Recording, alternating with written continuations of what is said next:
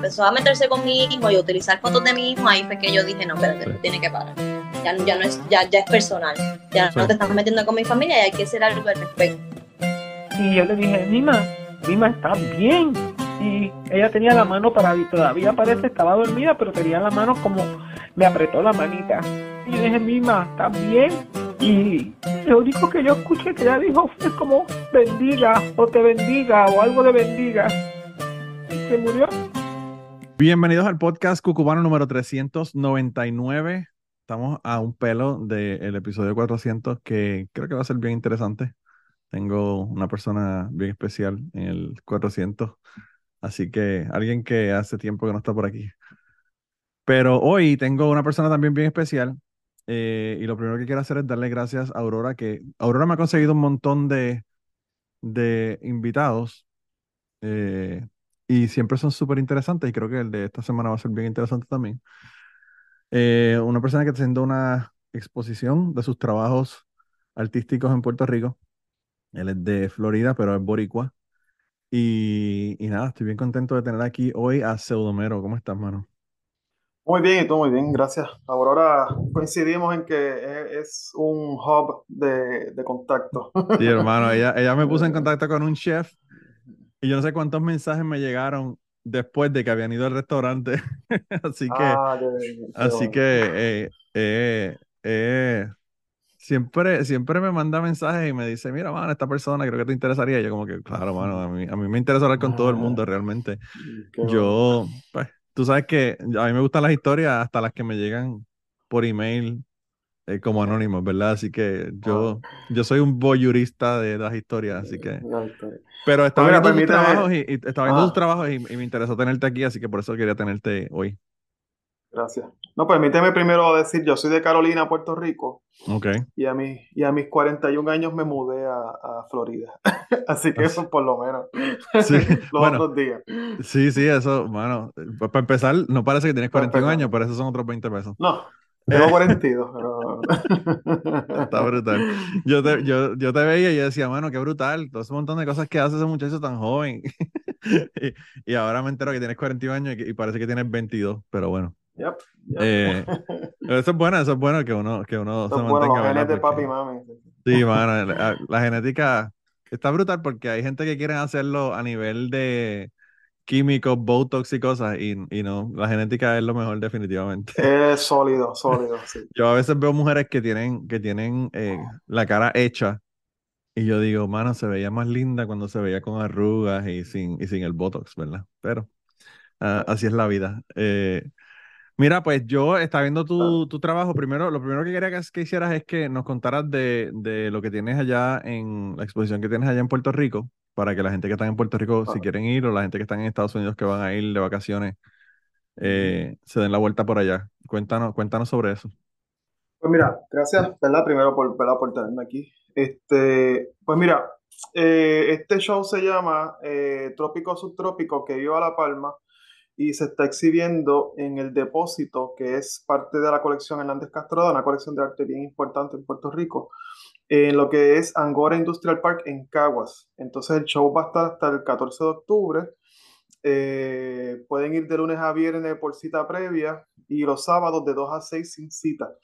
Eh, es una exhibición principalmente de pintura y dibujo en la que estoy a, a- a- grosso modo eh, haciendo una comparación usando las palmas. La- las floras, pero especialmente las palmas.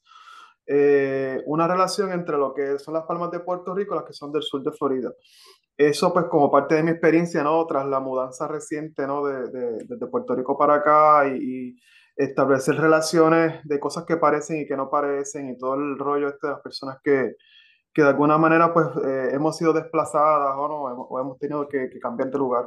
Eso, eso te iba a Eh, así- preguntar, la- la-. ¿tú eres uno de los hijos de María? ¿Tú te mudaste después del huracán Sí. o...? Me, me mudé después del huracán, digo, hace, hace casi dos años. El asunto es que... Ok, o sea que no te mudaste por el huracán, te mudaste después del huracán, pero no por el huracán. No, co- como efecto a largo plazo del huracán, sí. Yo era, yo era profesor universitario, trabajaba en tres instituciones. Ok, Eh, para, porque para que sepan, en Puerto Rico, para ser profesor universitario y tener un sueldo relativamente decente, tú tienes que trabajar en varias universidades porque todo el mundo trabaja por contrato temporero. Este, así eso, que eso lo sabía porque conozco muchos profesores y, y mano, de verdad que es hastiante y lamentable, hermano, porque, o sea, sí, sí, sí. hay unos profesores que la calidad de esos profesores es brutal, ¿sabes? Como profesionales, como educadores, eh, como todo, y, y, y, tienen que estar viendo a veces dos meses antes de que comience el semestre y tú estás como que me van a renovar el contrato, no me van a renovar, ¿sabes? Una, una, incertidumbre horrible, o sea, yo no puedo. No, entonces esa es la otra, te hacen el contrato y después no te pagan por ocho meses. que, que, esa es la otra también, tú sabes. Pues qué bueno que lo dijiste, tú no lo dije yo. No, no, mano, es que, es que me molesta. Me molesta porque es que la educación para mí es súper importante y me molesta las cosas que están pasando con la Universidad de Puerto Rico, me molesta todo esto porque como nosotros queremos echar un país hacia adelante sin tú tener personas que son profesionales, en lo que sea, pueden ser artistas, pero, pero personas que son profesionales y que están haciendo un trabajo importante para el país. Correcto. Y, y, pues, entonces le dan énfasis a los, a los hijos de, de, y los primos, ¿verdad? De, que están en la, de los que están en la política. Y, y tenemos un chorro de mediocres ahí arriba. Y no me voy a ir en un rant porque estamos hablando de arte y estamos hablando de cosas edificantes, pero hay que decirlo porque de verdad que me molesta muchísimo. No hay que decirlo.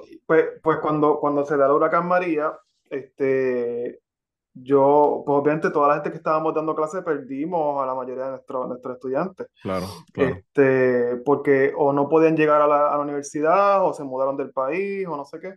Así que de ahí en adelante hubo una racha de pérdida de contrato, de pérdida de trabajo, de, de que trabajo bien intermitente. So, a largo plazo sí, yo fui afectado por el huracán María a nivel de, de, trabajo. Sí, es como, es como esas personas que murieron a causa del huracán, pero que no murieron durante el huracán. Y, durante el huracán. Y no quieres ni contarlos, pero pues son, son personas que murieron a causa del huracán independientemente. Y pues estas personas que, se, que tuvieron que ir de Puerto Rico, pues también, a pesar de que algunas personas se fueron un año después, pues realmente sí es, es parte del proceso este de, de, de que no se recuperen las cosas, ¿verdad? Porque todavía estamos peleando con no tener energía eléctrica y con todos los problemas que hay ahora. Y también la cuestión del mercado del arte, eh, que igual pasó de nuevo en la pandemia y los, terremotos. Este, la gente prefiere tener una, asegurarse su casa y tener su, como yo siempre digo, tener tu nevera llena, tú, es preferible que comprar un cuadro, ¿no? Claro. Así que pues la gente que, que, que trabajamos en el arte, pues también nos afectamos mucho porque de pronto no es una prioridad este, en la cultura, en teoría, porque en verdad yo creo que el arte es súper importante para, no, el arte, para muchas cosas. El arte es lo que está en la vanguardia, es lo que está en la vanguardia. Y, y ahora con todos los, los asuntos sociales que tenemos, todos los ataques por todos lados a la comunidad LGBT, a, todas, estas, todas estas cosas que están ocurriendo, que, que, no solamente están ocurriendo a nivel social, sino a nivel eh, gubernamental también. Eh, el arte es lo que a veces nos concientiza de, de, estas cosas y yo creo que es súper importante. A mí, yo te entiendo porque yo en Puerto Rico trabajaba como instructor de buceo y es lo mismo.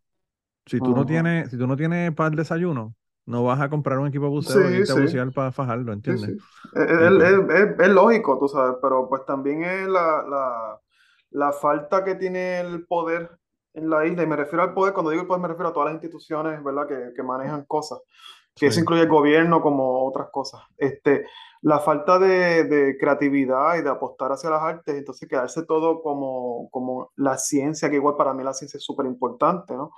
Eh, pero entonces todo es el entretenimiento, el baile, porque nos, nos divertimos y nos reímos, los reggaetoneros porque nos le dejan chavo a unos pocos y sirven para lavar dinero, entonces pues en verdad lo que es otro tipo de arte, que no es el arte comercial que vemos en la televisión, pues es algo que pues lo toman como algo más eh, receloso, ¿no? Y, a cuenta gota. Sí, sí. Este, eh. No, no, yo, sigo para adelante, esas cosas a mí no me, no me detienen, ¿verdad?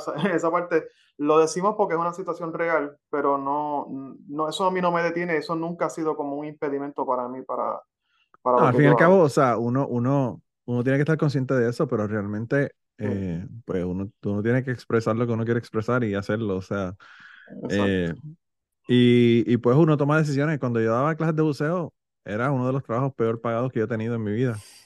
Pero yo estaba en la playa, hermano, con chicas con bikini. O sea, ¿qué te puedo decir? Tiene otros beneficios, ¿verdad? Y el arte, para ti, o sea, que es un medio de expresión, yo estoy seguro que es algo que, que no puedes vivir sin el arte porque es una forma de tú expresarte, ¿verdad?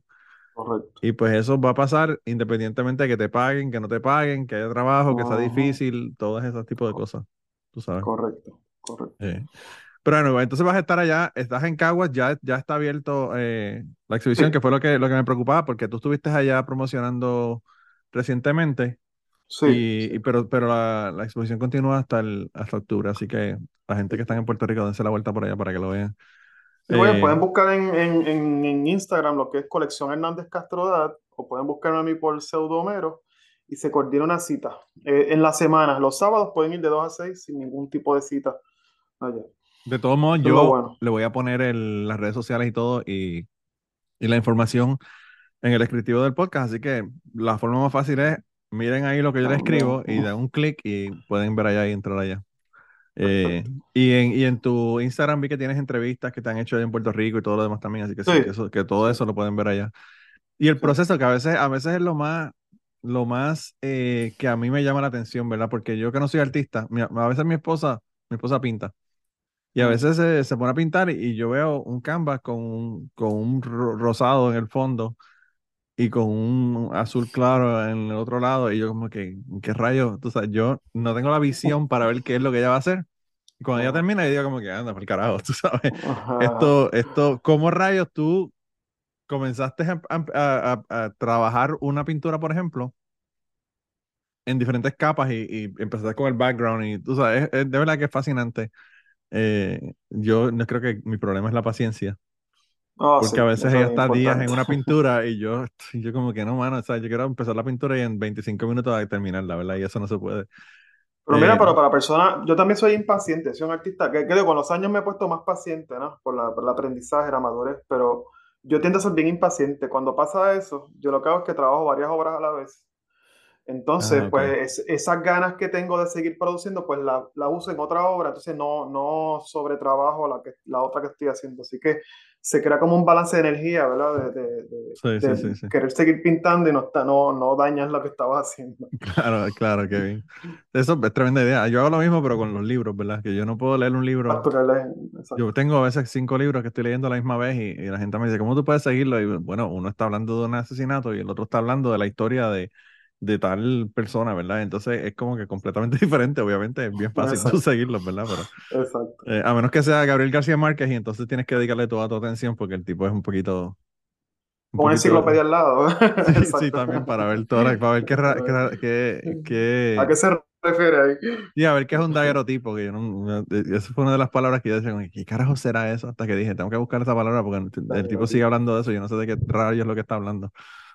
Eh, pero anyway, ah, tú entonces, eh, tus trabajos, ¿qué, qué medios tú usas? ¿Tú usas acrílico o, o qué, qué pintura? ¿O lo usas dependiendo mira, de qué trabajo? En, en general, yo, yo eh, a, a nivel, a nivel técnico, yo, yo combino lo que es el dibujo y la pintura. Eh, Son Ok. dos, ¿verdad? dos cosas que pueden ser distintas, pero yo siempre trato de combinar. Eh, quiere decir que yo mezclo ambos materiales, o sea, los materiales de dibujo, que son muchos, ¿verdad? Desde los lápices, los marcadores. Eh, entonces, en las pinturas, eh, yo uso pues tanto acrílicos como látex, que son es pintura de casa, ¿no? La pintura que sobra de Sí. murales y de proyectos. Este, uso pintura en aerosol, que entonces el aerosol tanto lo uso para líneas, que es para dibujar, como también lo uso para, para crear manchas.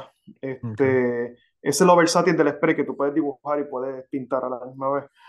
Eh, ¿Qué más? Estoy usando pastel de aceite, collage, que también, que es otra cosa de pegar eh, soporte, pegar papel o pegar tela sobre tela.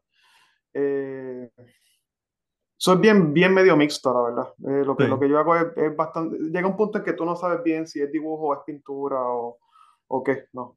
Y entonces, ¿esto tú eh, lo estudiaste o lo, lo aprendiste en el proceso por ti mismo? ¿O cuál, tú tienes una preparación ¿verdad, académica de esto o, o lo, o lo, lo hiciste a través de años de práctica? Es una combinación, una combinación de las dos cosas, porque tú puedes, yo siempre digo, tú puedes haber estudiado en la super universidad o tener, haber tenido a Rembrandt de maestro si tú quieres, este, pero, pero si tú eres Si tuviste a Rembrandt de maestro, estás pues, muerto, hermano. De hecho, exacto. si eso pasó, sal corriendo. Este, deja- O, o vas para psiquiatría o, o- los, o los, los, eh, los Fantasmas fantasmas existen, sí, ¿verdad? Algo. Este, o sea, tú puedes, yo, el ejemplo que yo pongo es, tú puedes tener, a, por ejemplo, a, que Coulson tenga mañana una carrera de estas internacionales, pero estuvo toda la semana yendo a Babate comiendo porquería. Claro. Pues, ¿qué él va a hacer? Pues va a fracasar porque no practicó, no se Obviamente, preparó, no estudió. So, aunque tú tengas el entrenamiento, pues si no practicas, no. So, nada, yo sí, yo tuve, yo siempre estuve dibujando desde pequeño. En mi casa somos tres hermanos, que los tres somos creativos. Mi papá y mi mamá también siempre dibujaron desde, desde en la casa, siempre había para dibujar. Eh, yo estudié después en la Central en Santurce, Ok. que para mí fue la mejor escuela superior ever. Eh, eh, después estuve en la UPI, hice un bachillerato en dibujo. Eh, ahí es que empiezo, ¿verdad? A final de la escuela superior y, de- y- y la universidad empiezo a trabajar con lo que es el graffiti. Ah, entonces hice una maestría en museología, que museología es todo lo que es el backstage de los museos, Ujú. eh, o lo que le llamamos museum studies, ¿no? Estudios de museo. Este, y ahora pues estoy trabajando mi tesis doctoral que tiene que ver con el graffiti en Santurce. Este, so, yo soy bien mix media en todos, a nivel conceptual como a nivel técnico. Eh, eh, pero la tarea, ¿verdad? De practicar, eso es lo que me mantiene pues activo, ¿no? Y mirar exhibiciones, ir a visitar estudios, ir a ver obras en persona. Este, y practicar, meter la pata todo el tiempo a- y aprendes de eso también. Bueno, eso, eso yo creo que esa es la mejor escuela, ¿verdad? Uno Meter la pata qué es funciona lo y qué no funciona. O sea, Sí, mira, mira, sí, una persona, mano, como Da Vinci, exacto. que metió la pata brutalmente por estar inventando con la última Exacto. cena y la gente está tratando de preservarlo, pero pues la última cena es como que, pues, mano, una, una cagada de Da Vinci, una cagada Una cagada magistral, química, ajá. una Sí, cagada magistral, porque eh, la pintura es brutal, Ajá. pero pues, eh, a, a nivel de durar mucho tiempo, pues ya, tú sabes, ahí ya son otros 20 pesos. Eh, No, sí, Eso le sí, pasó a la, a la Goyita de, de Rafael Tufiño, que es un cuadro súper importante Sí. para la historia de Puerto Rico. Es la mamá de Tufiño, con, en el fondo con la perla. sí. Y él era uno de los primeros artistas que estaba empezando a usar una mezcla nueva de acrílico para ese momento. Así que también tiene unas reacciones químicas ahí que, que llevan años controlando, pero pues si no se cuida, pues puede también este, Sí, sí, sí. eh, eh, perjudicarse. esa es toda la parte, fíjate, es bien interesante porque esa es toda la parte, yo soy químico, Ah, pues eso mismo tiene que ver, sí, con y química. pues eso, eso, eso es bien interesante porque es una parte que, pues uno piensa, "Eh, yo abro un, un tubo de pintura y lo uso, pero las personas que son creativos a veces quieren hacer cosas que no se las permiten los medios que tienen o, la, o, ¿verdad? La- la- las- las herramientas que tienen en, en su mano y se ponen a inventar y entonces pues ahí es que, que ocurren estas cosas y pues, es lamentable, pero pues a veces las metidas de pata, como tú dices, son la- las que nos enseñan. O sea, el, el- Sí, el- la- los post-it notes salieron de un error en una pega en 3M. O sea, exacto. ¿qué te puedo decir? Estamos hablando de que puede ser una idea de millones de dólares o, o una obra de Ujú. arte de millones de dólares eh, y fue algo que, te- que lo sacaste de la manga, ¿verdad? Pero, pero Yo- pues yo, entonces, yo uso muchos materiales industriales, que también que los materiales industriales de murales y de escenografías me ayudan mucho para, para el trabajo, ¿no? O sea que sí, yo, yo mezclo mucho, yo mezclo- pero igual me toca mucho practicar y tengo mucho taller de, de, de laboratorio, ¿no? De, de eso, de hacer pequeñas pruebas. sí. Sí, es, es- es bien, es bien interesante eh, porque pues todo ese trabajo, ese trabajo tú no lo ves cuando tú ves una obra de una persona. Tú vas a, un museo, ves una, unas obras de una persona y tú no te das cuenta de todo el trabajo que hay detrás, tras bastidores, ¿verdad? Igual que con cualquier otro arte, porque tú no te das cuenta de los trabajos tras bastidores cuando vas a ver Sí, una obra de teatro o lo que fuera, pero... eh, pues yo, fíjate, ahora que mencionas eh, la pintura de spray y el graffiti y todo, yo quiero hablar contigo de eso porque una de las cosas que, que yo me he dado cuenta es que, para empezar, Santurce es otra cosa. Cuando yo, yo tengo 48 años, cuando yo llegué a San Juan, el, al principio de los 90, pues Santurce era sucio, feo, nadie lo quería, Sí. un área que, que todo el mundo decía, ah, a Santurce te pueden, te pueden este, robar o whatever. Ujú. Y ahora tú vas por Santurce y es como tú ir guiando por un museo, por todo el montón de obras de arte que hay en las paredes En, en en Santurce. parte, en secciones. Sí. Sí, todavía se, se está deteriorando de nuevo. pero- Ah, sí, wow. Sí, Bueno. sí, sí. Pues Yo fui yo, ahora, esto fue terrible. yo fui, yo, fíjate, yo fui, eh, yo voy casi todos los años a Puerto Rico y fue como que un año yo fui y pues todo como yo lo recordaba, y el próximo año voy y veo todo este montón de arte y yo digo, wow, qué cosa tan brutal, ¿verdad? Pero eh, lo que te quería hablar sobre esto es que yo, cuando yo era joven, y probablemente tú también, porque estábamos más o menos en la misma edad, eh, graffiti era una mala palabra, era, era, una, era una cuestión despectiva, era una cuestión que era utilizada para decir, esta es la persona que daña la pared, ¿verdad? Porque pues las paredes que se ven, y yo estoy haciendo comillas en el aire, las paredes que se ven bonitas son las paredes que son blancas, pintadas, sin deterioro. Y, y tú pintas algo y pues ya eso es, eh, tallar, eh, la pared ya eso es, un daño. Y ahora yo pienso que se le está dando el respeto a los murales y, y al graffiti que deberían tener porque realmente hay artistas de renombre internacional que, que, hacen, que hacen, bueno, empezando por Bansky y de ahí para abajo, ¿verdad? Eh, de Bansky podemos hablar también, porque Bansky es un fenómeno en muchos sentidos. Es una locura. Yo, yo, vi el video, el otro día vi el video de cuando él hizo la, la pintura y la vendió y después tenía un shredder y la, la rompió. Sí, eso. Él, es el maestro de los gimmicks con publicitarios. El tipo está brutal. De verdad que, pero anyway. Anyway. Ah. Eh, pero lo que te quiero decir es que, que, ahora se le da un respeto a esta arte y se trata como arte. Antes se trataba como, como qué sé yo, eh, no sé, sucio, dañar, basura, dañar, una pared, dañar una pared, claro, sí, este. Y entonces, pues, eh, quería que me hablaras un poco de eso porque, pues, tú me imagino que también durante tu vida has visto esa transición de, de ese proceso de, de, ser un, de ser algo que no se desea en la, en la, en la sociedad a hacer cosas que hay ciudades que están comisionando obras de arte mm. para, para pagarle a una persona que venga y haga, haga un mural en una pared. ¿no?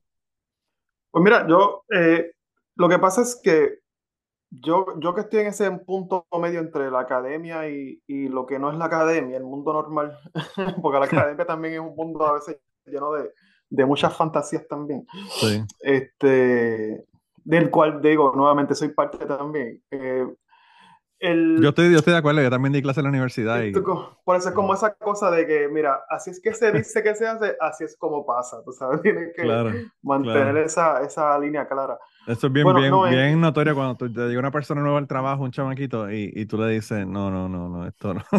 Esto te dijeron así en la escuela, pero esto de esta manera es que no se hace, no se hace, de otra manera. Entras al mundo pues, real.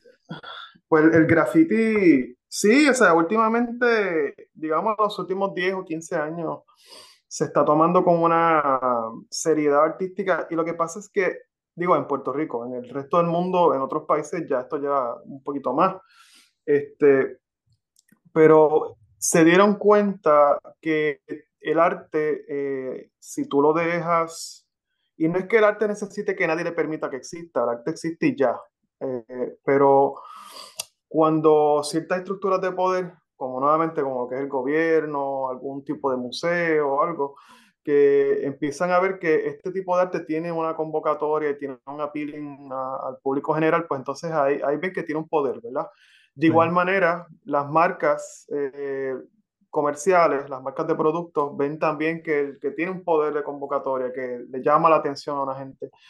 Así que no solamente es el arte por el arte, sino el arte como medio para decir otras cosas o comunicar otras cosas. Y estas compañías se montan en la ola del arte, ¿no? Entonces, de esa manera, pues también nos beneficiamos a la gente que hacemos esto y nos dan trabajo, eh, nos dan oportunidades de exponernos y no sé cuánto. Eh, pero siempre, ¿verdad? Yo te digo, yo soy bien escéptico con todo, así que pues la cosa las miro como son en, su totalidad y no, no, yo no creo en los fanatismos, ¿no? Este, pero sí, definitivamente. Lo que pasa es que lo que estamos viendo hoy día eh, es lo que le llamamos arte urbano.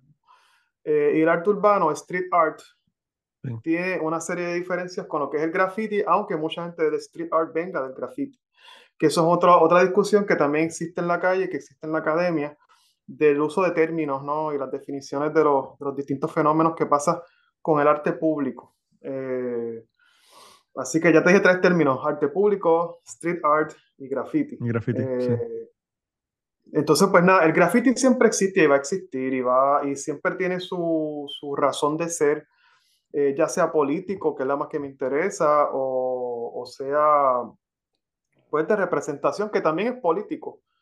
Eh, el hecho este de yo estuve aquí o yo soy de aquí, eh, pues lo tengo que decir porque es que aunque yo vivo aquí toda mi vida, nadie lo sabe, nadie le importa. Así que pues ese en, en, parte, eh, gran parte es el valor del, del graffiti también. Sí. Eh, así que pues muchos de estos muralistas grandes, ¿no? Y digo muralistas porque es lo que vemos, pero igual hay mucha gente de cosas de escultura y grabado, ¿no? Y de diseño gráfico en, en la calle, ¿no? Eh, vienen de haber hecho graffiti o siguen haciendo graffiti. Este, porque pues esa, esa adrenalina y esa conexión con, con, tu formación es bien difícil de cortar. A mí, a mí me parece bien interesante porque yo, yo trabajo en una compañía que hace en PVC. Eh, nosotros fabricamos el PVC en polvo, que parece, ah, tiene, una consistencia de arena. Y entonces lo vendemos a las compañías que hacen tuberías con ellos, o hacen siding, o hacen verjas, o hacen todo este tipo de cosas. Y yo, eh, en mi trabajo, nosotros ponemos el PVC en vagones de tren. Y los vagones de tren, pues obviamente van y vienen. Y yo los escucho, yo, yo los veo, ¿verdad? Que un vagón de tren se fue y tenía, qué sé yo, un, algo ah. escrito. Y el vagón de tren regresa y llega con, qué sé yo, con otra obra de arte pintada a la mitad de la hora del mm. vagón. Y tú, y tú dices como que, wow, ah, ¿cuál es la historia, verdad? Detrás de ese vagón de tren, ¿dónde fue? ¿Quién lo pintó? ¿En dónde? Exacto. Porque, pues a mí lo que me interesa son las historias. Y si los vagones de tren hablaran, te oh, podrían contar una historia de un montón de artistas que son artistas que obviamente no son, no son famosos, son personas que están haciendo obras de arte verla en la calle por, porque quieren hacerlo, porque les, causa placer o porque, no sé, piensan que los vagones de tren se ven más lindos con, con arte. No, no necesariamente eso. Es, es un medio, es un medio, es un medio de, difusión. Eh, eh, de hecho, en el graffiti está el fenómeno del writer's bench, ¿no? El, el, banco de los escritores, porque los grafiteros, eh, fuera, del, fuera de en muchos países se les dice eh, writers, escritores o escritores de graffiti. Eh, y muchas veces pues pintaban los vagones, los trenes y se sentaban en el banquito en la misma estación del tren para ver los trenes pasar. Y mira, ya ves esto, ah, pero mira, este es de Filadelfia, este es de Chicago, esa cosa de, de, conocer las firmas. Eh, era un medio de, difusión, no existía internet, o sea, no existían revistas especializadas. Nosotros tenemos un operador, el operador murió, ya, pero nosotros tenemos un operador de la planta. Yo no sé por qué tenían una pintura eh, spray, era de este spray neón anaranjado que usan para marcar donde van a hacer un hueco en el piso. Y él, en el lado de uno de los, de los vagones, les, a él le decían Redbone. Él, escribió, él escribió Redbone Rules, pero Rules con Z al final, ¿verdad? Y entonces es como que obvio de que él fue el que lo hizo porque todo el mundo sabe quién es Redbone, ¿verdad? Y todo el mundo se reía y decía, este tipo está loco ahí, tallando, el, el, vagón del tren, tú sabes. Y él murió en el 2010. Y mano, es una nostalgia brutal tú ver el jodido vagón venir y ver ah, y acordarte del tipo, porque el tipo era un personaje, mano. El tipo, el tipo era, yo ahora escucho podcast en mi, en mi trabajo, pero cuando yo él estaba vivo, yo escuchaba el radio de comunicación de ellos. Porque era como escuchar una emisora de radio. Las conversaciones que tenían, lo que era que decían. En una ocasión, el, el tipo, eran como las 3 de la tarde, nosotros seguimos a las 5 y, y, él estaba preparándose para irse para casa y llamó al, llamó al, al, guardia. Y el, y el, el guardia se llama Howard King, ¿verdad? Y entonces él le dice, Howard, come in, Howard, Howard King, King of the Mountain, King of the Hill. Dio un montón de cosas ahí, una detrás de la otra. Y entonces Howard le dice, sí, ¿qué pasó? Y le dice, mira, ¿no? Que eh, Randy y yo nos estamos preparando para irnos y nos vamos a bañar y queríamos saber si tú querías venir con nosotros. Esto es por el radio, hermano, que lo escucha desde, el, gerente de la planta hasta las señoras que están trabajando en, en ventas, ¿verdad? Y entonces el Howard le dice, no, no, está bien, está bien, gracias, gracias por la invitación, pero no, no me interesa, ¿verdad? Y entonces él le dice, pero mira, no tienes que bañarte, puedes venir nada más, más que para mirar. y yo digo, bueno, este tipo es loco diciendo estas loqueras por el radio. Y en una ocasión lo llamó, incluso le llamaron, uno, uno de los de los camioneros que vino a buscar el producto, le llamó, lo, fue al gerente y le dijo que había un tipo borracho trabajando. Y es que no, es que borracho, que el tipo era un loco por el carajo. Pero anyway, eh, eh, la historia es de que, de que cada vez que yo veo el vagón me acuerdo de Redbone y yo como que diablo, mano. Me da una nostalgia brutal con, con Redbone. Así No, que, eso, eso nos pasa. En Puerto Rico está este, este amigo grafitero que falleció hace ya varios años, este PUM 18. Sí. Eh, entonces, cada vez que vemos los, los murales o los grafitis del por ahí, pues es como que, diablo, ¿sabes? Y Sí, ya están de- dañándose, ¿no? Por los, por los años, ¿no? Pero es una forma de recordarlo, ¿verdad? Que, y que los que quedan, pues, están preservados, ¿no? Por, por su grupo, ¿no? El ADM. sí. Este, pero eso, y, y eso no, no, no se arreglan, o sea, no se, no hay forma de que tú puedas ir, ir, eh, y repararlo, Bueno, sí, los, los, los murales se pueden reparar, este, como, como cualquier obra. Lo que pasa es que, pues, para restaurar murales, pues tú tienes que saber qué materiales usaron. En la mayoría de nuestros casos, pues lo que usamos es látex, ¿no? Pintura de, de casa, acrílico, esa de base de agua, Sí, con aerosol. Que el aerosol, pues, que siempre es esmalte, ¿verdad? Pintura de esmalte en aerosol. Este, entonces, es un esmalte especializado, no necesariamente es el de ferretería. Eh, pero una vez tú sabes eso, pues tú lo que haces pues, vas sustituyendo, ¿no? Y, y si tiene alguna técnica en particular, ¿verdad? Alguien que lo, que lo conozca. Eh, en el caso de gente como, por ejemplo, eh, Pun 18, pues él, él- él era parte de un grupo, el ADM, y pues toda la gente, por lo menos de ese grupo, saben, ¿verdad? Porque trabajaron con él muchos años, así que saben cómo él pintaba y pueden reproducir bastante bien cómo, cómo era su estilo y cuáles eran los colores que él usaba y todo eso. Este, así que ya yo he visto, creo que varias restauraciones que hicieron ya su parte de su grupo a murales que Wow, qué bien. Qué bien. Que es bien interesante porque se ve vivo de nuevo, ¿no? Sí, y es una de esas cosas que, que a veces es bien lamentable porque pues uno, uno piensa, bueno, mano, esto es una obra, pero si no se repara, pues es una obra Sí, que eso- tiene, que tiene fecha de expiración, ¿verdad? Yo a veces veo y, en- con, y con el sol inclemente que tenemos allá No, en la horrible. isla, Y, y los sol calores ahora que, intenso. mano, este verano estuvo Uy, Yo intenso. estuve allí. Eh, estuvo, estuve, yo estuve en Puerto Rico en junio también y uf, de verdad que los Ujú. calores. Y, y, y tú dices Puerto Rico, hermano, pero aquí nosotros tuvimos una semana que tuvimos cinco días a 105 grados y dos días a 112. Esto, te estoy hablando en Kentucky, o sea, Ajá, ajá. así que esto no, no es, no Oh, es de wow. Puerto Rico, del trópico, esto es, es que, mano, el calentamiento global, la gente habla mierda y creen que no existe, pero pues tú sabes, eh, la cosa, la cosa es seria. Pero lo que, lo que te iba a comentar es que a veces yo veo personas, por ejemplo, que, que te hacen una pintura en el polvo que se acumuló en el cristal de un carro, por ejemplo. Ah, sí, sí, está bueno. Y yo digo, mano, qué arte tan brutal, pero yo no sé si yo podría hacer una obra que es efímera, ¿verdad? Que, que, que tú sabes que en la primera lluvia en la primer car wash se va. Ujú. se va, o incluso guiando, porque tú puedes guiar y la velocidad hace que el polvo este salga del, del, del cristal. Sí, se. Y yo digo como que, wow, eh, hay que tener un desapego para, para el trabajo de uno, para no poder hacer eso, ¿verdad? Porque pues, el desapego de una persona que hace una, un mural, pues, obviamente el mural dura muchísimo más, pero eso, eso, esas obras de arte que son, o los mandalas que hacen con, con arena de colores, ese, tipo de cosas que tú dices, wow. eh, No, pero cualquier cosa que, cualquier cosa que, cualquier cosa que se haga en la calle tiene el riesgo que, que, que desaparezca, sea comisionado o no, te haya tomado dos horas o dos semanas, Sí. todo tiene el riesgo de desaparecer. Bueno, Eh, a- a- así que- ahora que me dice eso, me, me recuerda cuando dañaron el mural de las mujeres que le pusieron, que le pusieron brasieres en Puerto Rico. Ah, sí, el mural de Mori Viví, sí, sí, sí, hubo un grupo de fanáticos religiosos que Que- dañando murales. Sí, sí. a, a mí fue tan, tan, qué sé yo, tan Una falta, una ofensa, una falta de claramente respeto. retrógrado que uno piensa, pues mano, hay personas que, eh, una de las cosas que a mí más me, me chocó cuando todo el asunto de ISIS, y es que ISIS estaba tomando ciudades y toda la cosa, fue el montón de, de estatuas babilónicas que, que, que rompieron, co- cogieron marrones y las destruyeron, y tú dices como que, mano, tú ves personas que le están cortando la cabeza y, y, y qué sé yo, quizás me deba sentir mal por esto, pero yo veo una persona que le están cortando la cabeza y no me da tanta pena como que cojan una, una estatua de 7000 años y la destruyan, ¿entiendes? Y entonces, eh, por cuestiones religiosas, ¿verdad? Porque eso es una cuestión completamente religiosa. Y Sí, lo hicieron en la Edad Media y pintaron sobre pinturas, hicieron un montón de cosas, dañaron un montón de obras de arte. Y a mí lo que me choca es que han pasado cientos de años y todavía estamos en esa mierda, con esa mentalidad, con... eh, Seguimos siendo, seguimos siendo animales.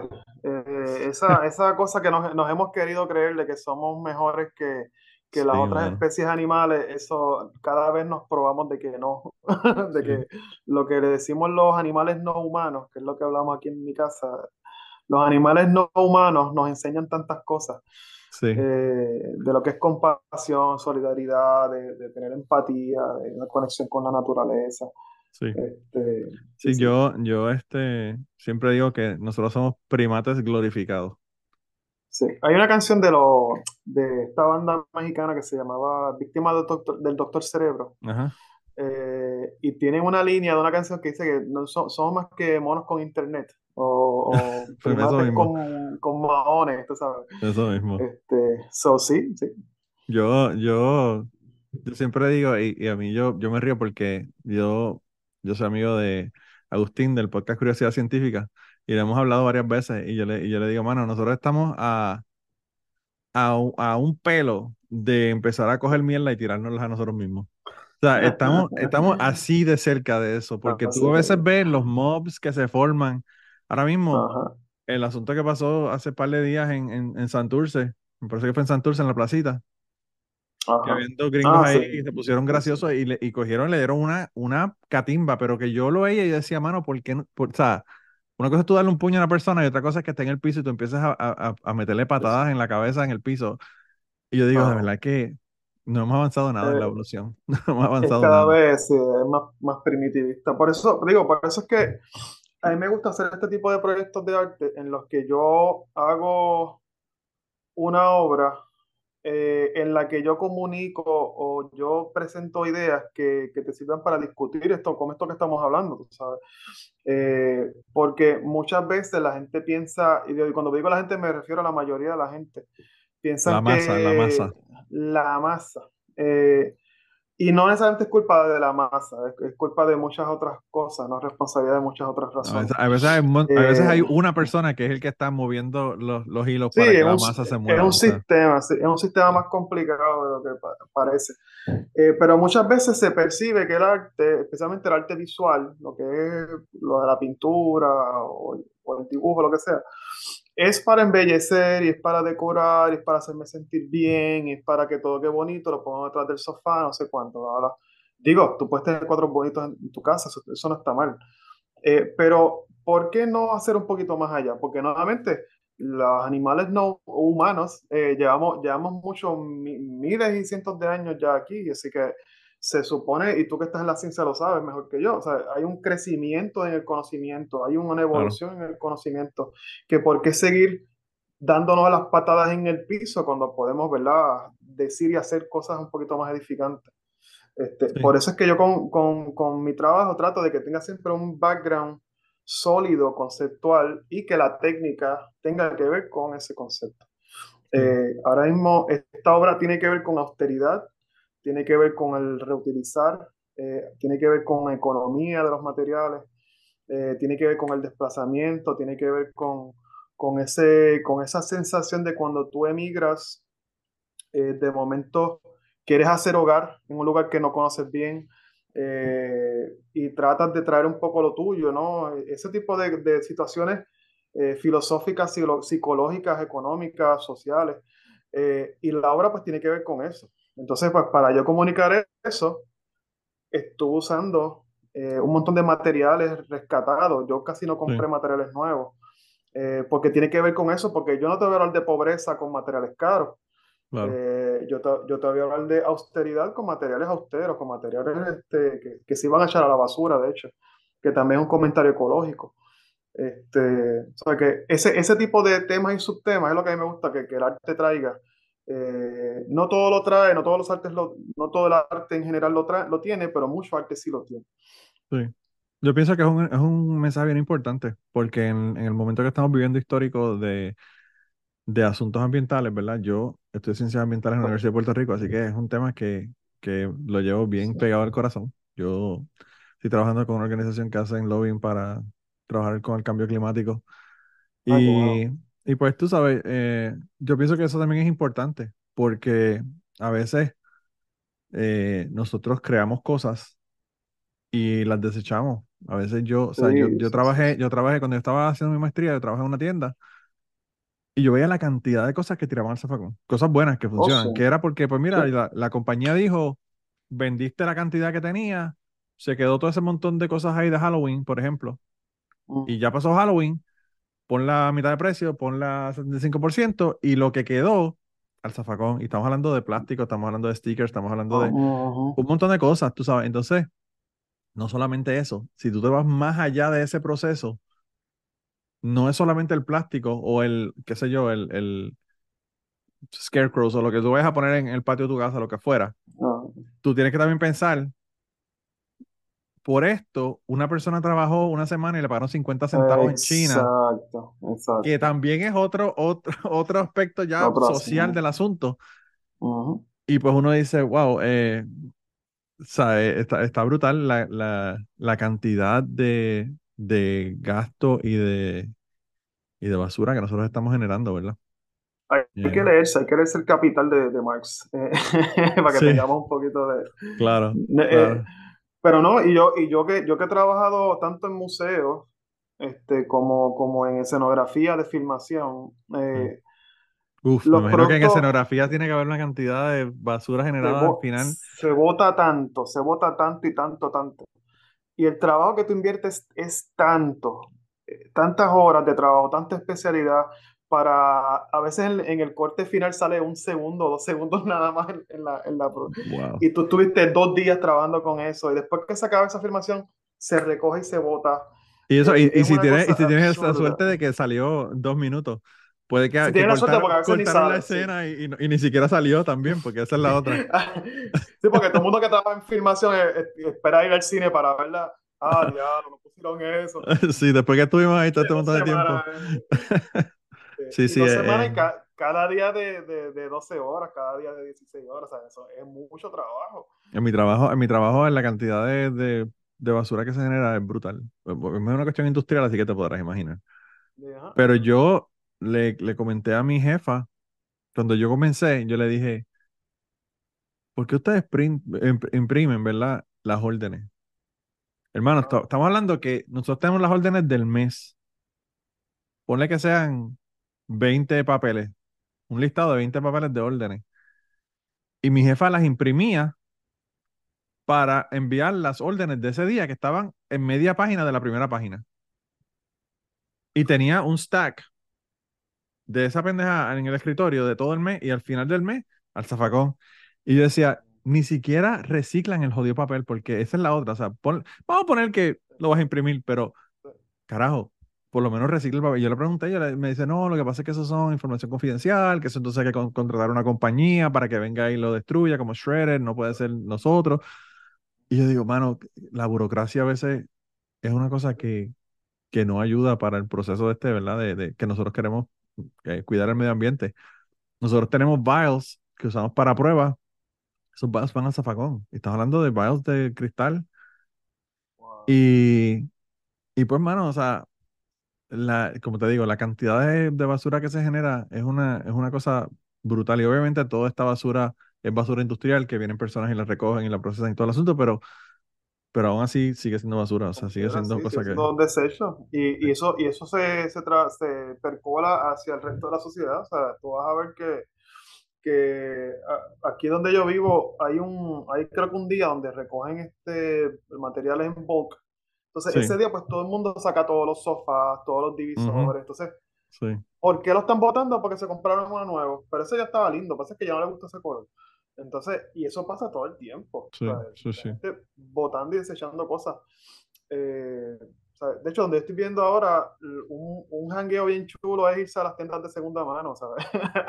Ah, y las cosas que se consiguen, porque a veces se consiguen una- unas joyas en esas tiendas de segunda mano. una joya, se consigue de todo, ¿sabes? Es una cosa de, de una calidad increíble. Aquí en, en- bueno, esa es la otra, que las cosas viejas tienen más calidad que las cosas nuevas generalmente. O sea, que si tú consigues algo viejo. Sí, eh, hay una, hay una, una persona en mi trabajo que yo compré un- un- una nevera nueva y a los dos años y medio, dos años. Y la compañía dijo, no, olvídate, te vamos a dar una- un dinero prorrateado, comprarle otro. Y yo como que, mano, esto es una nevera, ¿sabes? ¿Qué va a pasar con esta nevera, entiendes? Y yo tengo un compañero de trabajo que por más que tenga problemas en la nevera o lo que fuera, él la regla nunca, nunca la cambia porque él dice que esta nevera es mejor que la que voy a comprar. Y es cierto, eso, eso, eso es claro, tú sabes. Eh, la, la obsolencia programada que tienen los productos del día de hoy, empezando por los teléfonos, que todos los años o cada dos años tienes que tener un teléfono nuevo. Eh, de verdad que es, es brutal, es brutal. Yo tengo, eh, ¿verdad? Una persona con que hago otro podcast que se llama Secretos de Guatemala, amigo mío, Chapín, y, y él me cuenta de, de, la, de la, la cantidad de ropa que se envía de los Estados Unidos para allá, que la venden Ah, en, en wow. estos mercados, ¿verdad? Y entonces los mercados, lo que no venden lo botan. Y entonces tú estás cogiendo, Wow. básicamente enviando basura a Estados Unidos para que la boten allá. Porque pues Pues, hay un montón de cosas que, que, no, que se van a, a votar y, y vi- yo vi un documental sobre eso porque me, me interesó el tema. Y en el desierto de Atacama hay un área que básicamente es un área de camisetas. Y te estoy hablando de ropa con los tickets. O sea, no es ropa que usó alguien, son ropa Wow. nueva que la están tirando en un desierto en Chile. Wow. Eh, y pues, eh, sí, el tema de ambiental, eh, si seguimos Pues por ahí, no mí me hablamos más, mucho no el- hablamos más de sí, arte, sí. pero bueno, No, pero a mí, a mí a mí me interesa mucho, ya que me está motivando mucho. Este, yo para este show me, me asesoré con, con un amigo que es geólogo, sí. eh, que me asesoró en otro proyecto, ¿no? Que yo- un mural que yo hice allá en el, en el Yunque, en el, en el portal de, En el- va- por cierto, eh, de eso te quería hablar porque yo fui al portal el año pasado, llevé a la esposa y a los nenes para que los nenes vieran el, el portal y vieran el yunque. Y este año fuimos porque yo en diciembre de 23 a mí me dijo que yo tenía un hermano que no conocía. Y el hermano, y el hermano quiso ir a conocer a la familia y estuve allá ahora en junio. Y fuimos y, y yo quedé bien impresionado, porque yo conozco la persona, el arquitecto que hizo, que diseñó el portal. Originalmente. Sí, sí, sí. Sí, la persona que hizo el- la estructura del edificio. Sí, sí. Y, y pues obviamente lo hicieron y, el, y el, es impresionante el edificio, el edificio, cómo hicieron la estructura y cómo lo hicieron para que no alterara, ¿verdad? La cuestión natural del proceso de- del bosque y todo lo demás. Pero, hermano, el colorido que tiene ese edificio tan hermoso ahora, eh, eh, yo quedé bien, bien impresionado. Sí, es, lindo. Es el mejor visitor center que yo he ido en, en Es brutal, es brutal. Y, yo no sabía que tú lo habías pintado hasta que, hasta que me puse a ver tu Instagram preparándome para la, para la, para la, la- la- conversación que vamos a tener hoy. Y dije, anda para el carajo, si yo voy a hablar con la persona que pintó el portal, quedó tan lindo. Digo, venga, quiero, quiero ver, fue, fue parte de una, una convocatoria donde eh, inicialmente fuimos seis eh, intervenciones, seis artistas. Sí, Luego se hicieron más con una gente, ¿verdad? Aparte, hicieron otros proyectos, pero esa primera fase de la inauguración de reinauguración del edificio, sí. este, yo participé en eso y a mí me tocó pintar en la rampa. Eh, entonces el tema de la rampa son los niveles del bosque, ¿no? son Ujú. los cuatro niveles del bosque. Y para ello, pues yo me, me asesoré y me reuní con, con Pablo Gerandi Román, que es un, Ajá. un geólogo que Sí. también es profesor. Eh, entonces, pues con él, pues nada, se dio esa amistad, ¿verdad? Porque a- aparte de que él me asesora en eso, pues seguimos hablando de arte y de ciencia otras cosas. Y para este show, pues yo le escribí, mira, perdona que te moleste, yo estoy trabajando este tema de las palmas, el tema cómo va esta, aquello, lo otro. ¿Qué palmas yo tengo que poner? O sea, como que, porque hay, ¿verdad? Yo te puedo hablar de observación, pero yo no soy un- un biólogo, ¿no? Aunque me Sí. fascina, yo de, Sí, de sí, sí. chiquito quería ser biólogo, pero pues no se logró. Todos nosotros, todos nosotros que nos no. criamos fuera del área metropolitana queremos ser biólogos porque corríamos por el monte y tú sabes Exacto. tener. Y, y él, y él pues me, siempre me, me, pues me asesoró y me envió uno- unos escritos de unos amigos que él tiene que también son biólogos y no sé cuánto. Y de ahí comenzó esa conversación. Entonces pues la, la serie creció y se puso un poquito más madura porque aunque lo que yo estoy diciendo no es fácil, pero pues le añade otro layer, ¿no? Otro nivel de, de- de investigación. Y Sí. eso fue gracias al Yunque. Así que el, el Yunque también, otro, otro cariño más, otro punto más para el Yunque, este, por hacer esa conexión. este, Sí, eh, eh, es bien, es bien interesante. Yo pienso que, que ha- hablando de, de Agustín de Curiosidad Científica y el trabajo que él está haciendo de divulgación científica en su podcast, yo pienso que el arte es un medio bien interesante de uno poder hacer divulgación científica. Eh, yo tengo un- una persona que yo conocí recientemente a través del Citizens Climate Lobby que hace eh, unas, unos comic books, ¿verdad? Para hablar del cambio climático.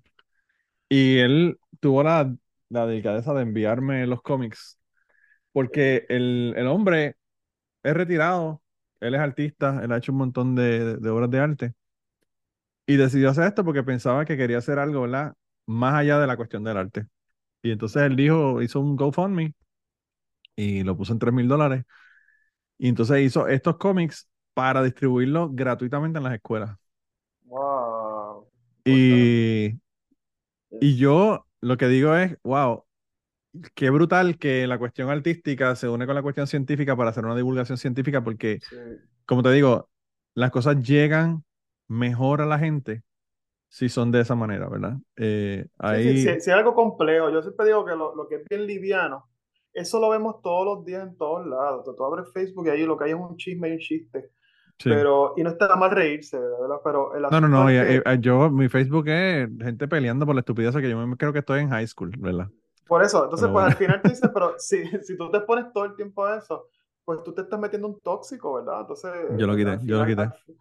Al, al final tú no, no creces, tú sabes. Así que si tenemos la oportunidad de, exponernos a más, y no quiero sonar como, un viejo aburrido, pero ah, va- vamos a exponernos a cosas más que nos reten también, que podamos pensar, que podamos decir, coño, yo no sabía eso, déjame ver qué es eso, tú sabes, vamos a, ir un poquito más allá. Eso es lo que yo le llamo, ¿verdad? La, la capacidad interactiva que puede tener el arte, eh, porque se junta, porque el arte no es una cosa, como decía, el, arte son muchas cosas. Este, y de Y es hecho, una cuestión bien fluida también, o sea, Sí, sí, y bien, o sea, como decimos, bien orgánico, entonces una cosa te lleva a la otra y, y ese punto de spark, de provocación, eso es bien importante porque tal vez el artista no se lo sabe todo, de hecho no nos lo sabemos todo, este, pero te sirve como que contra, yo descubrí esto, estoy contento, te lo comparto y tú dices, ah, pero eso es tal cosa, entonces sigue creciendo la conversación, ¿no? Tú sigues aportando a la conversación. sí. Este, y eso es bien importante, como que ese comienzo que a veces, ¿verdad? Por inercia no, no, no, si no nos empujan no nos movemos. Este, Sí, sí, yo pienso que es un, pues, como no, darnos un pie forzado para, para algo Sí. que queremos hacer, ¿verdad? A mí me gusta Eh. eso porque también hay, hay gente que son bien, bien rajatabla, ¿no? Y quieren decir, yo eh, todo lo que yo hago es uno, dos y tres y blanco y negro. Yo soy de los artistas que pienso que, pues, mano, eh, yo hice esto con esta intención, te lo voy a decir. Pero si tú viste otra cosa, pues la viste y muy bien, eso está perfecto. Eso a mí no me molesta. Sí. Yo pienso, yo pienso que el mejor arte es el que se da a interpretaciones diversas de las personas, ¿verdad? Eso. Sí, sí, sí, es más divertido, más interesante. Yo pienso que si tú, o sea, hay personas, por ejemplo, que te escriben una letra de una canción y es straightforward. The Day Exacto. the Music Died, por ejemplo, de Don. McLean. Es una canción que te hace un cuento. Pero también hay otras, otras personas que, que yo pienso que es el, el- el próximo nivel de escritor, que, que te hablan de unas cosas y cada persona que escucha esa letra lo asocia con una cosa que puede ser completamente diferente, ¿verdad? Porque es lo suficientemente ambiguo para permitir ese espacio de que las personas puedan tener esa ambigüedad y, y- y decir, mira, esto a mí me evoca esto, me evoca lo otro, me dice esto.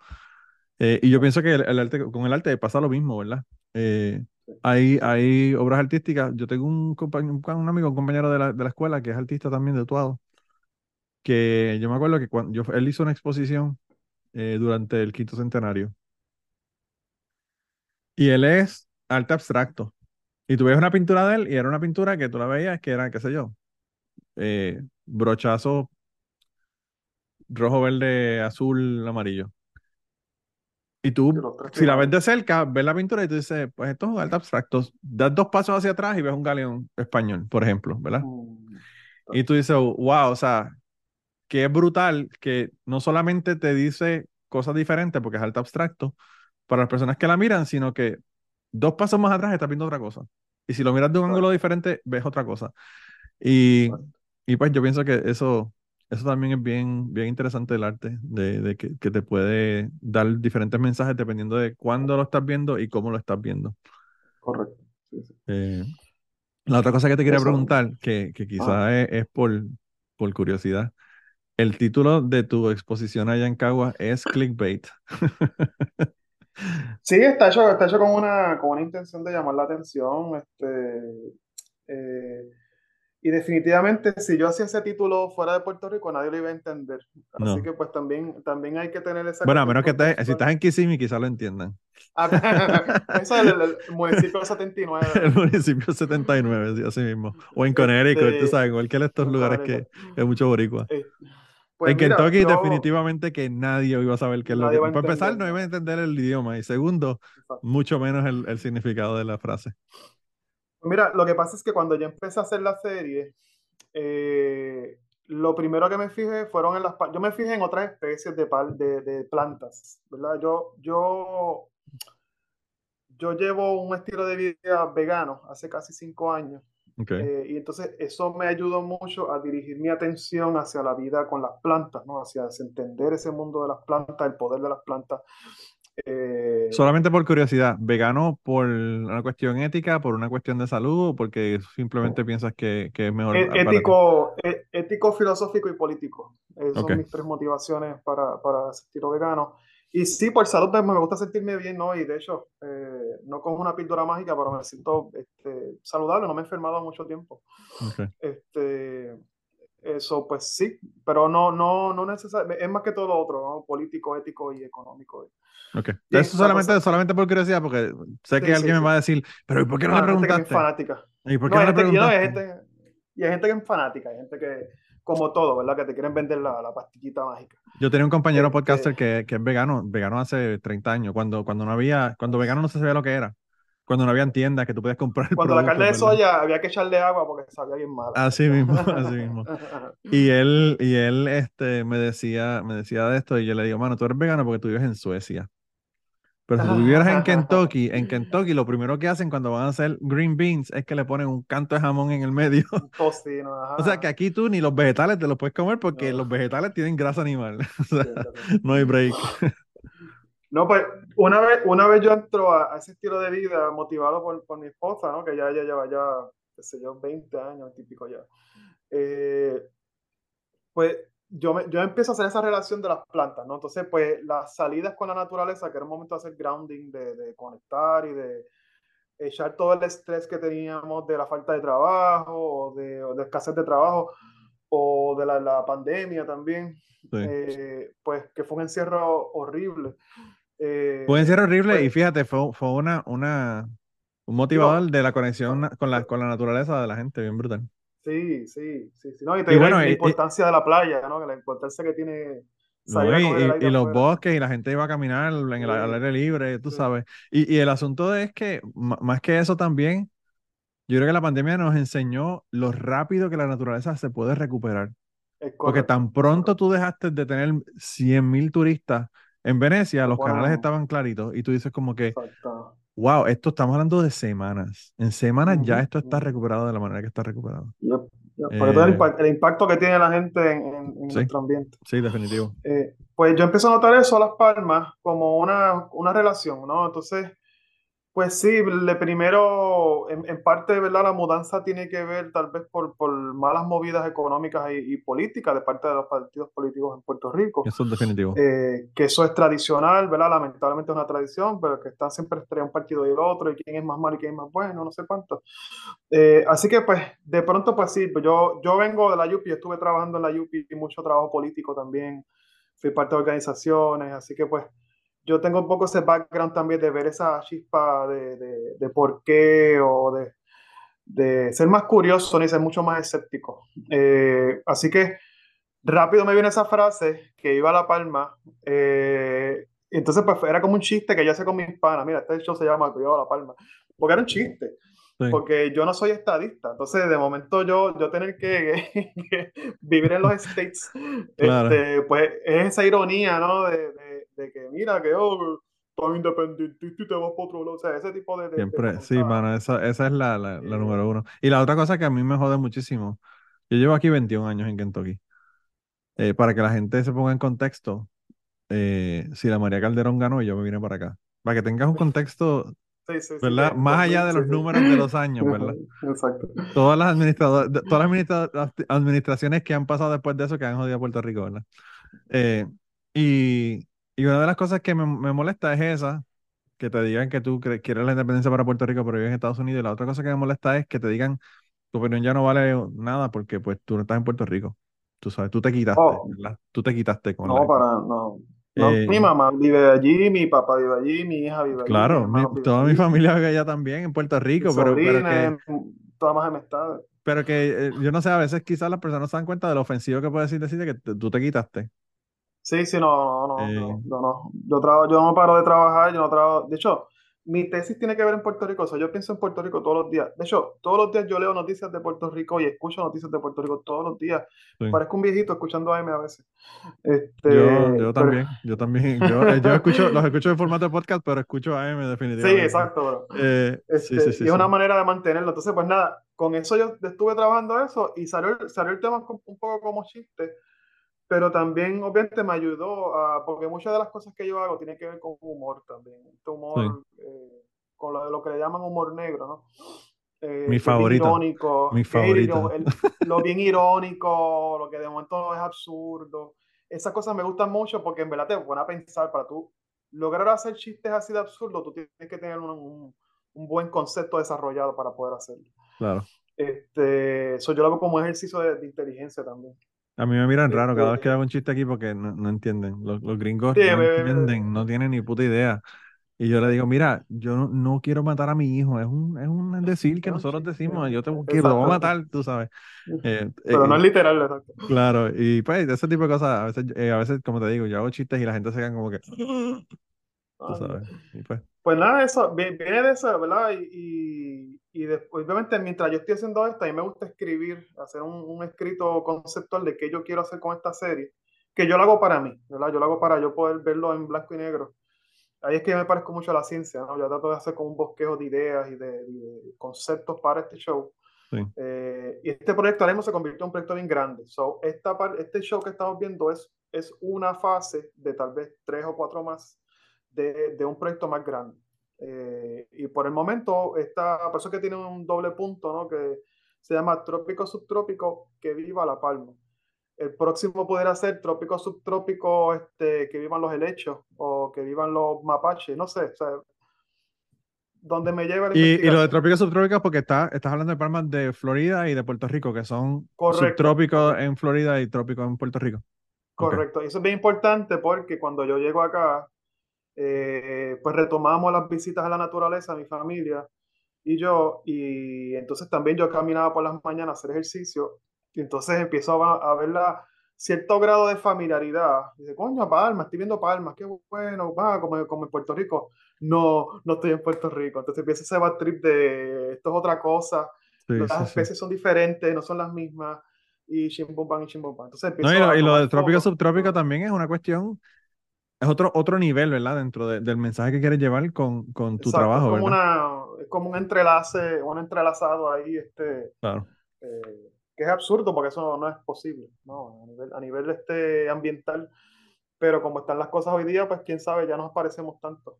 No, hermano, eh, yo, como te dije, yo estoy trabajando con el Citizens Climate Lobby y una de las personas que nosotros llevamos a hablar con nuestro representante le estaba diciendo que él eh, es un profesor de, de una universidad que hay aquí en Bowling Green, en Kentucky, que est- está a punto de retirarse y él hace tres años o cuatro compró eh, blueberries, una especie de blueberries y la sembró en su finca. Él era la persona que daba clases de botánica y tenía a cargo el, el, el greenhouse, ¿verdad? De la universidad. O sea, una persona que realmente sabe de, de esto, es, es un profesor de esto.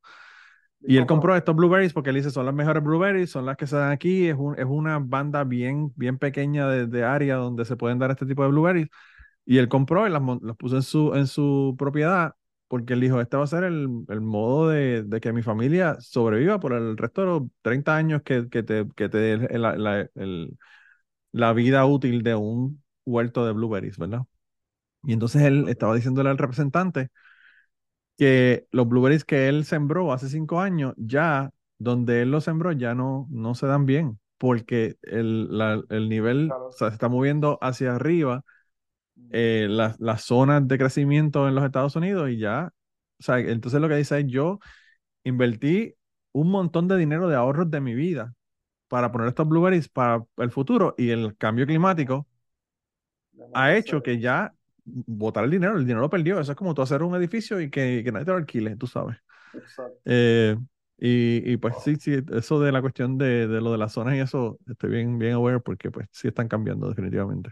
Sí, están cambiando, entonces es, es un, te digo, es, es, es asombroso, es asombroso y ahora mismo en Puerto Rico está la discusión esta de si le ponen aires acondicionados o abanicos en las escuelas y Oh todo el mundo God, sí. burlándose Sí, sí, de sí. eso.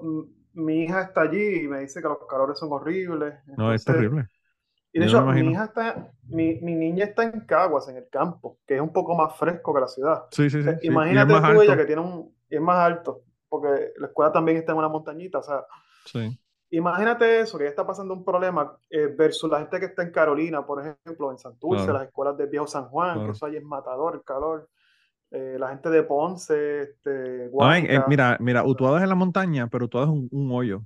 Utuado es un Sí. roto en medio de montaña. Y, y en Utuado yo no me imagino las escuelas porque es que no hay movimiento de aire de ninguna manera. Entonces ese calor es un calor con esta humedad de todo el montón de montañas que tienes alrededor. Yo no me lo imagino de verdad. Porque cuando yo estaba en la escuela era casi insoportable, imagínate ahora. Exacto. Eh, sí, sí, es fuerte, es bien fuerte de verdad. Eh, sí, yo, eh, no sé, yo, yo cuando vi el título dije, wow, qué, qué, qué clever, ¿verdad? Qué, qué inteligente poner ese título porque a la gente le va a llamar la atención. Y es una frase que, que muchas personas, como tú dices, la, la, la dicen de broma, pero las personas que son estadistas la dicen en serio, que que viva La. Palma, tú sabes. O sea, que, que pues, va a llamar la atención a, a los- a ambos bandos, que es lo que tú quieres, que todo el mundo, que todo el mundo No, y, vaya, eh, eh, y me- a mí me da risa que, que haya personas que no me conocen y vayan a decir, pero este se fue para allá y se puso PNP ahora, tú sabes. Este, eso, yo no, porque yo nunca lo he sido, tú sabes, de momento como Sí, que, sí, sí. ¿qué pasó? Este, No sé, yo pienso no, que- para, yo pienso para- que- para que- aclararnos, para aclararnos. Eso es el, el disclaimer de- del, del El episodio. disclaimer, no, no. no. Sí, no, yo, yo pienso que uno, cuando uno se muda para acá, uno tiene una visión más amplia de lo que está ocurriendo y de, y de la, y de la, la isla y lo que. Y a veces Sí, uno le dice sí, sí. cosas a la gente y la gente no las ve porque pues están en la isla. Cuando tú estás metido en el asunto, no, a veces no puedes ver las cosas. A veces es bueno verlo Y- de lejos, ver, ver las cosas de lejos y, y ver cosas que no veía. Y yo, yo pienso, como tú, que todas las todos los países deberían ser eh, no solamente eh, libres, sino además de eso, poder tomar decisiones sobre su país, Sí, ¿verdad? exacto, Pero en- en este momento-. En este punto en el que nosotros estamos, yo estaría contento con que fuera Estado o que fuera independencia, siempre y cuando la gente decida, porque con, ta- con- con tal de salir del proceso en el que estamos ahora, que es un proceso que estamos en el limbo, y llevamos en el limbo décadas, ¿verdad? Y entonces, pues tú sabes, eh, como Estado tendríamos muchísimas más posibilidades de decidir sobre nuestro futuro que, que como estamos ahora con el Estado este libre asociado, que es un limbo en- entre una cosa y la otra, que no es ninguna de las dos. Eh, así que no sé, yo, yo era bien recalcitrante con la cuestión de la independencia, pero yo lo que quiero es salir de este limbo político que tenemos en Puerto Rico, de estatus, porque yo pienso que si no se resuelve el asunto del estatus en Puerto Rico, ninguno de los otros problemas se van a poder resolver totalmente. Tú puedes tomar decisiones y jugar a que estás tomando decisiones, ahora sobre todo con la Junta de, de Control Fiscal. eh, en Puerto Rico no se pueden tomar decisiones, ni siquiera los políticos de Puerto Rico están tomando decisiones porque las últimas decisiones las tiene la Junta Sí, pero lo mismo pasa con Eh, Detroit, que es un estado. también. Ah, bueno, claro, Este, claro, pero, pero por lo menos Detroit tuvo la, la oportunidad de irse, de irse a quiebra. Nosotros ni eso. Y el, exacto. No, pero Puerto Rico es, si, se- si Puerto Rico se convierte en, es que no, bueno, aquí nos chavamos. si Puerto Rico, si Puerto Rico se, se mete a ser Estado, eh, se va a dificultar mucho la situación del control de los puertos, porque va a pasar lo mismo que le pasa a Hawái, Claro, en el que la marina mercante tiene que ser estadounidense, entonces está la ley Jones y, lo- y los triples impuestos por la entrada y salida de productos y de, claro. Y sí, sí, Eh, sí, so es- que- en ese sentido sigue, sigue jodido. Es una Eh, clavadera económica también y política. Bueno, es que, es que siempre lo ha sido. Ningún país ocupa otro país para, para beneficiarlos a Sí, ellos. porque son, exacto, porque son panas. O sea, pero, pero lo que te quiero decir es que, pues, en el sentido de, de, de, de donde estamos. Algo que rotundo, es sí, que no, sí, sí, que no sea, sea ambiguo como, como está. Y, y bueno, yo obviamente, como te digo, la independencia es, es mi first choice. Pero pues, la gente realmente al fin y al cabo decide, y yo no sé por qué en Puerto Rico, nosotros, quizás es por el, el montón de, de, qué sé yo, siglos de colonización que tenemos, nosotros creemos que no podemos hacer las cosas por nosotros mismos. Eso es parte Y- del trabajo, del programa, sí, sí. Sí. Pero, programa institucional. Y también que los partidos políticos han secuestrado las ideas y los partidos políticos han secuestrado. O sea, ahora mismo estamos hablando de que iba a La Palma y hace referencia a un partido político. claro, Eh, pero hay mucha gente que piensa en la estadidad que no pertenece a ningún partido político. Y así por el estilo. O sea que también muchos, muchos partidos políticos han, secuestrado esas ideas de, Mira, yo, yo te digo la cuestión de, lo, de, lo de la estadidad o de, o de la independencia, pero de la misma manera que te digo que me gustaría que fuera cualquier cosa menos lo que tenemos ahora. También te digo que mi senador es Mitch McConnell. Mr. Glitch Mitch, ¿verdad? Y pues yo llevo aquí 21 años votándole en contra de ese cabrón. Pero porque aquí la gente, yo no sé por ¿No se murió? No, no se murió, ojalá, pero no se ha muerto. Eh, él, está muerto en vida. Eh, eh, yo creo que Mitch McConnell, lo que pasa con Mitch McConnell es que están haciendo un weekend at Bernie's. Ellos lo cargan y lo ponen en un podio y él se queda ahí como pegado. Yo no sé, yo pensé, que se, yo pensé que se había muerto ya. Bueno, lo que falta es que alguien le meta la mano por el culo y haga que se mueva la boca y, lo usen como marioneta. Eso es lo único que falta, porque el tipo está, el tipo se cayó en, en abril o en marzo y, el tipo no está, o sea, el tipo no está en, en posición de tú, hacer nada, de tú hacer nada, de tú estar en, Pero, anyway, la persona más poderosa del Partido Republicano de los Estados Unidos. Y él dijo, sencillamente, él dijo, mientras yo esté aquí, no se va a llevar a votación el, el estatus de Puerto Rico. La estadía para Puerto Rico yo la veo imposible porque es que nosotros nos creemos, o mucha gente en Puerto Rico, yo no me lo creo, pero mucha gente en Puerto Rico se cree que la estadidad nosotros la vamos a pedir y nos la van a dar. Mira, la estadía sale, del Congreso. Eso sale del Congreso. Eso, nosotros no tenemos nada que decir. Nosotros podemos hacer un plebiscito que el 100% de las personas diga, mira, queremos la estadidad. Y el, Congreso va a reír de la de semana, bendita. De que esta gente son bien ingenuos, tú sabes. Son delusional, están delusional. Sí, pero, pues tú sabes, eh, no sé, yo... Yo pienso que, como te digo, que eso no, no, no se va a dar nunca. Eh, eso no, no, y pues. Eso es otro eh, mecanismo más, otro mecanismo más del poder para controlar a una sección del pueblo. Claro, no, y mientras tenga la gente dividida, pues obviamente puedes controlarlo de esa manera. Eh, pero anyway, de verdad que, no sé, me encanta, me encantó hablar contigo porque pues ahora tengo un poco más de, de idea y profundidad en el trabajo que estás haciendo y en el trabajo que, que tienes allá expuesto en, en Caguas. Es lamentable que no, no estoy allá para ir a verlo porque me encantaría ir a verlo en persona, ¿verdad? Gracias. Eh, pero pues nada, yo, yo pienso que, que vamos a estar pendientes a la gente. Ya les dije que le voy a poner toda tu información en, en, en el descriptivo del podcast, pero lo pueden buscar también eh, en Google. Es Pseudomero, es P-S-E-U-D-O-M-E-R-O. Y pues ahí pueden ver todas las cosas que tiene, todas las redes sociales y todo lo demás también. Eh, hermano, de verdad que quería darte las gracias por estar aquí y dedicarme una hora. Eh, no, gracias a ti por el rato. Fue una tremenda conversación y creo que a la gente le va a gustar muchísimo y, que van a ir allá a ver, a ver tu trabajo. Van a estar pendientes. Sí, sí, vamos, vamos, a, vamos a ver cosas chéveres y a pensar, a hacer cosas que, que podamos pensar un poquito también, porque pues eh, no todo, no todo es este Bad Bunny y un jet ski, o sea, hay, muchas otras cosas también las que podemos disfrutar. Bad Bunny y un jet ski, esa, esa es la, como decía en el podcast eh, en profundo, eso es una arma de distracción masiva. Con, uf, te digo, y eso es sin dudar, ¿verdad? Para que nadie llore, yo no estoy dudando de talento, no estoy dudando de calidad de marketing, eso es no. secundario. El personaje tiene muchas formas de, pero nada, whatever. No, no, vamos, vamos a seguir para adelante con esto y Mira, hermano, tú puedes hablar de política y la mitad de Puerto Rico te odia, pero si tú hablas de Bad Bunny, todo Puerto Rico te odia. Todo Puerto me odia, así que bueno, pues ese es mi nivel de escepticismo, No, yo, yo estoy seguro que, que yo a veces soy más, todavía soy más cínico que, que lo que tú estás haciendo. Yo creo que hay elementos de estos que están utilizando conscientemente para, para eso, para distraer a la gente. Claro, claro, eh, Eso yo no, de eso yo no tengo duda. O sea, cuando yo, siempre he la historia de que yo tenía un profesor en la universidad que nos traía los titulares y cada vez que hablaban del radar, ¿te acuerdas del radar que iban a hacer en el suroeste de Puerto Rico? Sí, sí, sí. Cada vez que había noticia del radar de Puerto Rico, la, la primera plana era el chupacabra. Y él hizo una correlación de, de que la primera plana siempre pasaba algo con el chupacabra y la noticia del radar estaba en la página 14. En un, un pedacito bien chiquititito hablando de que el radar.